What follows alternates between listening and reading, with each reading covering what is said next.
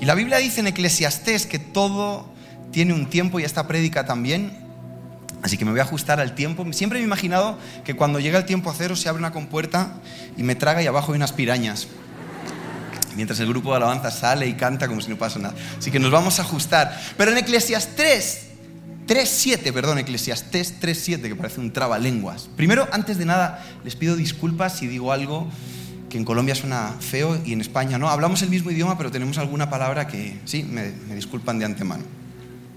Eclesiastés 3.7 dice, hay un tiempo para rasgar y hay un tiempo para remendar.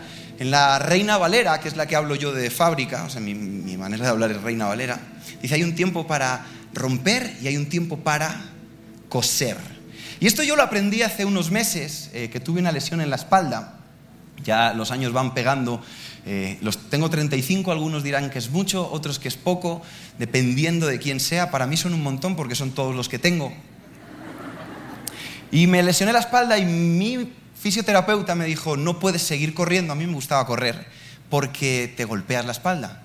Y me recomendó que hiciera bicicleta. Y yo he sido de esas personas, no sé si hay alguien que, que ha criticado a los ciclistas por la calle. ¿Hay alguno así conmigo? Que no entiende primero por qué se visten de mallas. ¿Por qué tienen que ir de dos en dos estorbando a los demás coches? ¿Alguien ha hecho esa queja alguna vez? Pero me encuentro un día, y aquí está mi esposa, vestido en mallas, mirándome al espejo y, digo, no me quedan tan mal. Con mi casco, mis gafas, me compré una bici, unas, zapatillas de, esas que se llaman calas, no sé si aquí en Colombia también se llaman las calas. Eh, todo lo que critiqué, por eso dice la Biblia, no sé haz mis palabras dulces, no decía la Biblia, para cuando me las tenga que tragar, ¿no? Y ahí estaba yo. Y me acompañó un amigo de la iglesia que él ya montaba bici y, me enseñó, pues, enganchas las, las zapatillas y, y, empecé a dar vueltas por ahí por la casa de mis padres, que es liso, y me di cuenta que no era tan malo como yo pensaba. Que montaba bien en bici, me sentía Carlos Vives y Shakira en mi bicicleta. Y dio una vuelta, bien, cambiaba las marchas, bien, me empecé a venir arriba, dije, soy más bueno de lo que pensaba. Es más, ya estaba pensando, cuando llegue a Colombia voy a retar a Alex Campos. No. Alex Campos es Champions League y yo soy un equipo bajo, de un equipo colombiano bajo, ¿cuál puede ser? Santa Fe dicen por ahí. No, no, no, no, no, no, no. No me metas en... En realidad, ¿para qué pregunto, verdad? No. Vamos a decir que yo soy eh, el Barça sin Messi, un equipo malo, un equipo así. Y cuando ya había hecho mis prácticas de bicicleta, decidí parar a tomar agua, porque también me compré mis botecitos de beber agua. Y cuando me fui a bajar de la bici, me di cuenta que el zapato no se suelta solo. Entonces yo fui a bajar la pierna y solito hice... Mi amigo vino corriendo, ¿qué te pasó? Y dije, porque hay tiempo para coser y hay tiempo para rasgar. Y aunque yo tenía muy buena intención con mi bici, mi paseo, y me compré toda la ropa y estaba perfectamente equipado, si yo no me suelto del pedal, me voy a caer. Y en la Biblia dice que hay tiempo para todo y hay tiempo para rasgar. Y hay gente que cree que porque tiene buenas intenciones, pero sigue con su vida cosida al mundo, le va a ir bien. Y te puede ir bien un tiempo, puedes dar vueltas en tu barrio o en, tu vida, pero va a llegar un día en el que a eso, a lo que estás cosido, te va a tirar. Y puedes haber hecho toda la vida lo que has pensado que era correcto. Mi tío Paco, que ha fallecido hace poquito, él, tuvo un cáncer y él no conocía al Señor. Y yo en el hospital le quería compartir y él era el típico español ah, complicado. Y le digo, tío, eh, tú cuando mueras, ¿dónde vas a ir? Y ya está cerca. Y me dice, al cielo. Y le digo, ¿por qué? Me dice, porque es donde quiero ir. Claro, el argumento no está mal tirado. A ver, el argumento está bien. O sea, ¿cuántos quieren ir al infierno? Que me levanten la mano. Nadie. Pero no es, tan, no es tan fácil porque él no tenía su vida cosida a Cristo, la tenía el mundo. Y por muy buenas ganas que él tenía, no iba a ir. Ahora, esto es la aplicación básica. Tú no puedes estar cosido al pecado y que te vaya bien, no puedes estar cosido a malas actitudes y que te vaya bien. Pero te quiero hablar de una historia que está en Segunda de Crónicas. Y es de un rey, y voy a, intentar resumirlo lo más que pueda, que se llamaba Joás. ¿Cómo se llamaba? Joás. Joás tuvo una tragedia familiar impresionante. Joás, cuando era muy pequeño, su padre, que era el rey de Israel, que se llamaba Ocosías, o aquí en Colombia Ocosías, que es de coser también, lo asesinan. Y su abuelita, cuando ve que han asesinado a su hijo, que era la reina madre, que así se llamaba, no tiene mejor idea que matar a todos los hijos de Ocosías para ella ser reina. A Joás, el sacerdote de aquella época que se llamaba Joaida, ¿cómo se llamaba? Bien, porque son, le digo que repitan los nombres, pues se complica. Toma al niño, lo esconde, lo guarda de su abuela y cuando llega el momento justo, lo corona rey y saca a la abuela y pues, la matan. No vamos a... Y ya está. Pero ¿sabes cuántos años tenía Joás cuando fue rey? Siete años, ocho años. Que no sé me has hecho dudar ahora, eh. pensé que eran siete. Ha dicho ocho y ya se me ha olvidado la prédica. ¿Quién puede ser rey de nada con ocho años? Si con 15 años tu hijo no se sabe lavar los dientes solo. Si con 17, ¿qué vas a estudiar? No sé. Y le das a un niño de 7 años la nación de Israel para que la gobierne. Obviamente, el que estaba gobernando esa nación era el sacerdote. Y dice segunda de Crónicas 24, 2.4, Joás hizo lo que era agradable a los ojos del Señor mientras vivió el sacerdote Joaida. Joaida eligió dos esposas para Joás y tuvo hijos e hijas y en un momento dado, cuando ya creció y fue criado por, por este padre adoptivo que se llamaba Joaida y que, gracias a Dios era un hombre que amaba a Dios y que lo crió por un buen camino y que le enseñó la palabra de Dios. Y cuando ya él fue rey con conciencia, dice, en un momento dado, Joás decidió reparar y restaurar el templo del Señor.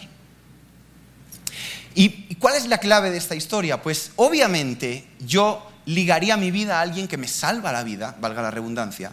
Ligaría mi vida a alguien que me cría, que me, que me, ayuda a escoger esposas, a alguien que me enseña la palabra de Dios, que me hace rey de Israel. ¿Tú no ligarías tu vida a alguien así?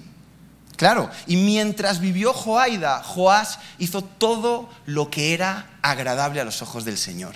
Pero cuando sigues la historia, nos vamos a Segunda de Crónicas 24, 17 y 18. Dice, después de la muerte de Joaida, los líderes de Judá fueron y se inclinaron ante el rey Joás y lo persuadieron para que escuchara sus consejos. Decidieron abandonar el templo del Señor, Dios de sus antepasados, y en cambio rindieron culto a ídolos y a los dios, ¿cómo es? A los postes dedicados a la diosa Asera. Lo que me dice a mí es que Joás no tenía su vida cosida al Señor, sino a Joaida. Y todos somos capaces de entender que tú no puedes coser tu vida al pecado ni al mundo, pero ¿y si tu vida está cosida a la fe de otro? Porque mientras vivió Joaida, todo estaba bien, pero cuando se le fue su autoridad espiritual, cualquiera vino y lo llevó por otro lado. ¿Me estoy explicando? ¿No has oído alguna vez esta historia de, oye, era una buena persona, pero entró en la universidad y se olvidó del Señor? ya no vivía con sus padres. Cuando nadie me ve, como dice el salmista Alejandro Sanz. ¿Conoces gente que sirve y ama al Señor hasta que se encuentra trabajo y tiene un poquito de dinero en el bolsillo y se olvidan del Señor? ¿Sí o no? Hasta que tienen novio o novia, hasta que encuentran fama. Tengo muchos amigos músicos que tienen una actitud para servir al Señor hasta que les va bien y entonces todo cambia. Y mientras vivía su cobertura o vivían en un ambiente favorable a su fe, todo estaba bien. Pero cuando desapareció eso, su fe también desapareció. Y dice Juan 15, 5, ciertamente Jesús hablando, yo soy la vid y ustedes son las ramas, los que permanecen en mí y yo en ellos producirán mucho fruto, porque separados de mí no pueden hacer nada. Sabes que te tienes que separar del mundo, pero la pregunta que yo te hago es si tu fe está cosida a la vid o a un sistema. Porque te, quiero cambiar al Nuevo Testamento. Vamos a... Tener fe a veces es algo prestado. Es como que tienes una inercia. Es una inercia de que si veo que el de al lado levanta las manos, las levanto. Si veo que el de al lado ora, oro. Pero en el fondo no, no tengo la fe cosida a Jesús. y Marta, María y Lázaro son tres personajes que eran amigos de Jesús. ¿Habéis oído hablar de ellos? ¿Sí? ¿Sí? Por lo menos de Lázaro, ¿no? bueno, de, María también. No la madre de Jesús, otra. Ellos enfrentan una situación de, enfermedad y tenían fe. Tenían tanta fe que cuando Lázaro enferma, van a buscar a Jesús y le van a decir, Jesús, te conocemos y sabemos que tú sanas. Jesús era sanador. Le dicen, nuestro, tu, amigo Lázaro, es más, la expresión que usa la Biblia es, aquel que amas está enfermo. No le tienen que explicar quién es Lázaro. No le tienen que decir, Lázaro, el hijo de Sofía, la que vivía antes en Tunja. ¿Sabes cuando he visto cuando te quieren que, te acuerdes de alguien y te empiezan a dar datos y cuanto más datos peor? Yo voy a ser honesto, yo hago a la primera que me acuerdo y no me acuerdo para ahorrarme la genealogía. Sí, que una vez estuviste allí en Honduras y cantaste en su iglesia y yo, ¡ah! Pero esto no era así, era una relación tan estrecha, tan estrecha, que le tuvieron que decir a Jesús, el que amas está enfermo. Y se supone que alguien que amas, tú estás atento a su oración. Si Jesús estaba atento a todo el mundo. Pero Jesús decide probar esa costura. Se queda cuatro días. Ahora, cuando tú compras ropa, porque ¿cuánto les gusta comprar ropa cara? Valenciaga, Gucci, Prada. ¿Eh? ¿Por qué se ríen? No me digan que han escuchado esa canción. Yo ahí les dejo con el pastor. Yo, donde no es mi iglesia, no me meto, pero en mi iglesia no sabían cuál era. Mentira. ¿Por qué pagas más por una ropa que por otra? Porque es de buena costura. Y das por hecho que es buena tela, pero que está bien cosida y que la han probado. Y Jesús necesitaba probar la fe de sus amigos.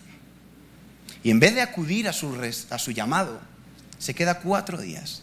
Y llega a los cuatro días a la escena de- del dolor. Y quiero que sepas que el entierro de Lázaro no era un entierro alegre. Ninguno lo es. Pero no todos los entierros son iguales. Es más, creo que durante el último año y medio lo hemos visto. No es lo mismo que alguien muera lleno de años viendo la bondad de Dios que alguien que se le corta la vida antes. El dolor de esa gente que estaba velando a Lázaro era muy grande. Y es, es esa típica frase de no le tocaba. ¿Habéis oído esa frase alguna vez? Así a esa escena llega Jesús. No llega a una escena de. Nosotros enterramos hace dos años a, la señora más grande de nuestra iglesia, 98 años, cosía, caminaba, venía a la iglesia, llamaba a mi padre Enriquito, claro, les tenía 20 años más que mi padre, o 30, mi padre es el pastor, pero ella ya tenía 98 años. Y cuando la velábamos era una mezcla de dolor y alegría, porque qué buenos años y qué buena vida. Pero cuando entierras a alguien antes de tiempo, no es eso. Solo hay dolor. Y Jesús llega a la escena y se le acerca la hermana. Y Marta le dijo a Jesús, Señor, si tan solo hubieses, hubieras estado aquí. O sea, le está echando la culpa. ¿Estamos de acuerdo? Porque lo llamaron cuando estaba vivo. Y Jesús sanaba gente. Le dijo, mi hermano no habría muerto. Pero aún ahora sé que Dios te dará todo lo que le pidas. Paréntesis, iglesia, ¿qué le está pidiendo?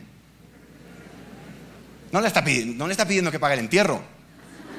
No le está pidiendo que pague. ¿Qué le está pidiendo? Tienen un problema, Jesús llega tarde, le echa la culpa. Si hubieras estado aquí. ¿Nunca has pensado, Jesús, si hubieses estado aquí esto no hubiera pasado? Le dice, pero sé que todo lo que pidas, Dios te oye. Le está pidiendo que lo resucite. A lo mejor yo estoy entendiendo mal. ¿Y sabes qué hace Jesús? Le dice, tu hermano Oración contestada al segundo.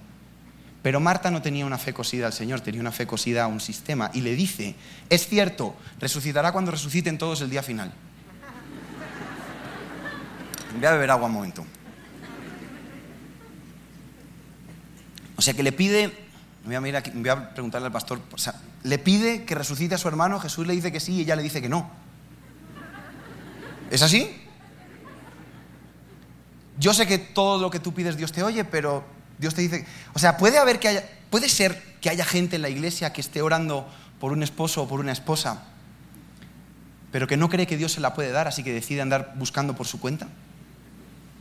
Puede haber alguien dentro de la iglesia pidiéndole a Dios que bendiga su negocio y que le haga eh, ser luz en medio de este mundo tan difícil, pero que luego esté haciendo trampas por debajo porque no termina de creer que Dios puede darle un negocio limpio y próspero. ¿Me estoy metiendo en algún lío? Puede ser que haya gente que levante las manos y no crea que la presencia de Dios está aquí llenando nuestra vida y sanando nuestro interior. Pregunto, ¿puede ser que alguien le pida una oración directa a Dios y no crea que Dios le puede contestar? Pues ya te digo yo que sí. Y muchas veces nosotros lo hemos hecho así. Y Jesús le contesta esa frase que es tan famosa y le dice, yo soy la resurrección y la vida. El que cree en mí, aún después de haber muerto, vivirá. Y antes había dicho, no te he dicho, le, dijo a, María, que si crees verás la gloria de Dios. El texto termina, todos sabéis que Lázaro resucita, no hay tensión en esta historia porque sois eh, gente de iglesia y ya sabéis que Lázaro resucita, pero me encanta que después de esto sucede, hay un texto que te quiero leer para terminar, en Juan 12, en el capítulo siguiente, dice que Jesús va a comer a casa de sus amigos y a ver cómo estaba Lázaro, Marta y María. Lázaro, ¿cómo estás? Bien, vaya susto, ¿eh? Sí, va cuatro días, ¿eh? Y Lázaro diciendo, la próxima vez a ver si vienes antes, ¿no? ¿Eh? Y cuando todo el mundo se entera que Jesús había ido a visitar a, sus amigos, dice, entonces los principales sacerdotes decidieron matar ¿A quién? Ya que a causa de él mucha gente había abandonado su fe y ahora creían en Jesús. Es decir, que Lázaro pasa de ser un don nadie, y si, me equivoco me corriges, Lázaro no aparece como un discípulo en ninguna parte anterior, no aparece como alguien relevante, no aparece como alguien que haya que destacar, pero después de que resucita, que Jesús lo resucita, se convierte en alguien tan peligroso que los que querían matar a Jesús lo querían matar a él también. Porque Jesús dice, el que está cosido a mí, da fruto el que se rasga de su vida, pero incluso de su manera de pensar, da fruto. Incluso Lázaro, que era un don nadie hasta ese momento. Y yo, y yo me imagino en mi mente, si Lázaro era amigo de Jesús y Jesús hacía cosas tan brutales, pues Jesús hacía cosas brutales. Yo no sé si tú vas por la calle y alguien sana un ciego, levanta un paralítico. Eh, Lázaro diciéndole, ¿y por qué no me llevas a mí? Y Jesús diciendo, espera, todavía no te toca. Oye, llévame, te llevo el maletín. Yo me encuentro gente, vas de gira, te llevo el maletín. Pero no porque me quieran ayudar, porque quieren viajar. Pero como hay un tiempo para todo, hay un tiempo para rasgarnos, pero hay un tiempo para coser. Y te quiero decir algo, el tiempo que se toma para rasgar es muy corto, el tiempo que se toma para coser es muy largo. Y algunos quieren resultados rápidos. Quieren coser a su vida en dos minutos como esas señoras que cosen la máquina, así que has visto. No, coserse a Jesús es todos los días. Es un trabajo largo. Es un trabajo de toda la vida. Pero cuando tú estás cosido al lugar correcto y tienes tu fe cosida en la vid, vas a dar fruto, aunque hasta el día de hoy hayas sido, entre comillas, un don nadie, porque estaban probando la tela. Porque las camisas buenas en cuanto tienen una descostura, tú las devuelves porque, están, porque son caras. Tú y yo hemos sido comprados al precio más caro y toma tiempo cosernos. Pero la pregunta que te haría para terminar es, ¿de qué cosas te tienes que rasgar? Y curiosamente, los cristianos nos gusta tomar tiempo lento para rasgar y que los resultados de la fe sean rápidos. Es decir, no, yo voy dejando a mis amigos, pero poco a poco, pastor. Voy tres domingos a la iglesia y uno a bailar. Y lo voy, y lo voy, y lo. No, ¿sabes cómo se rasga la ropa? De una. No hay manera de rasgar despacio. Puedes estar tres días ahí. de lo que sabes que te debes rasgar, te tienes que rasgar ya, ahora mismo. Tienes que decir, hasta aquí llegamos. Por el otro lado, tienes que decidir coserte a Jesús todos los días para no convertirte en un Joás. Para no convertirte en alguien que mientras te ven o mientras te cubren, estás, estás en una iglesia maravillosa y mientras estás aquí vas a tener palabra de Dios, vas a tener presencia de Dios, vas a tener buenos consejos, te, va, te van a dar eh, terapia matrimonial si tienes problemas, te van a ayudar a crecer en tu vida espiritual. Pero ¿qué pasa cuando la iglesia no esté? ¿Siempre va a estar? ¿Siempre? No. Cuando yo dependo de la fe de mis padres y mis padres desaparecen, yo que he sido hijo de pastor, ¿qué va a pasar de mí? Muchos dicen, se pierden cuando van a la universidad. No deberían, no, no es un motivo vamos a llamar demostrable, se pierden porque no estaban cosidos a Jesús. Y en mi manera de, de ver la fe,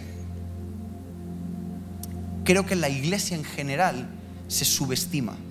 Creemos que hay un grupo selecto, quizás los apóstoles, y, hay gente que tiene don de enseñanza y don de cantar, y ellos son los que dan mucho fruto. Pero Jesús en este verso, me lo puedes poner otra vez, en Juan 15:15 15, no hace acepción de nadie. Juan 15:5, leemos para terminar, pero esta vez hasta el 7, dice, ciertamente yo soy la vid y ustedes son las ramas. Los que permanecen en mí y yo en ellos producirán mucho fruto, porque separados de mí no pueden hacer nada.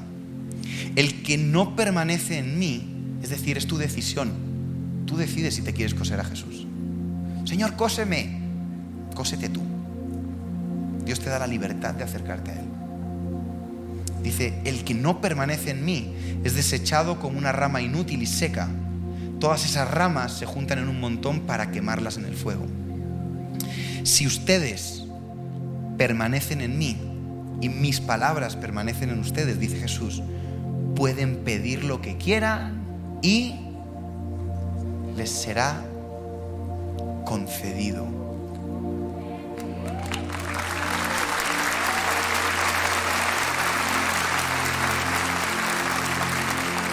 Incluso si tienes que hacer una oración como la de Marta, la puedes hacer si estás cosido a la vid verdadera. Y, y mi oración es que cada día tú y yo podamos cosernos Señor, yo quiero rasgar mi vida de todo lo que me aleja de ti, pero coserme a ti para dar fruto y fruto que permanece. Amén. ¿Por qué no se ponen de pie? Vamos a orar. Hay un tiempo para todo.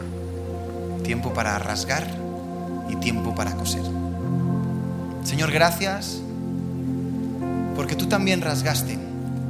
Tú rasgaste el velo que nos separaba de ti.